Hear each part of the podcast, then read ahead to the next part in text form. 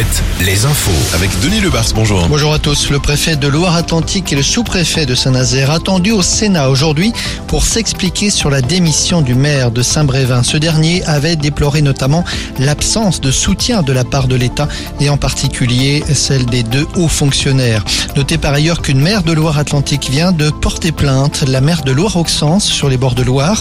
Christine Blanchet aurait été bousculée et menacée le 17 mai dernier par des opposants à un projet éolien. Une enquête a été ouverte. La gendarmerie l'a placé sous surveillance. L'économie, le groupe agroalimentaire Le Duf abandonne son projet d'usine de viennoiserie près de Rennes. Le projet vieux de 6 ans prévoyait d'installer une usine pour sa marque Bridor à Liffré, 500 emplois. Les opposants ont gagné. Ils contestaient notamment l'utilisation de terres agricoles pour l'installation de l'usine. À Saumur, la fin d'une longue histoire. La société César ferme ses portes définitivement et officiellement aujourd'hui. L'entreprise spécialisée dans la commercialisation de déguisements avait été créée au 19e siècle, en 1842. Elle a compté jusqu'à 1700 salariés. Roland Garros, on entame les matchs du deuxième tour aujourd'hui parmi les joueurs à suivre. Alcaraz, Tsitsipas, Djokovic. Chez les Français, Caroline Garcia, Lucas Pouille et le jeune Luca Van Naché jouent aujourd'hui.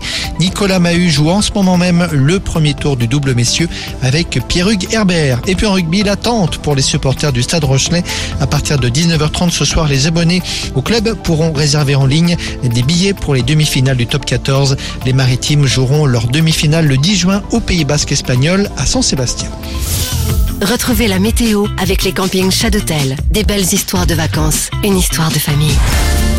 Pas de changement ou très peu, encore une bonne dose de soleil aujourd'hui sur nos régions. Attention, la Gironde, la Dordogne, la Corrèze sont en alerte jaune aux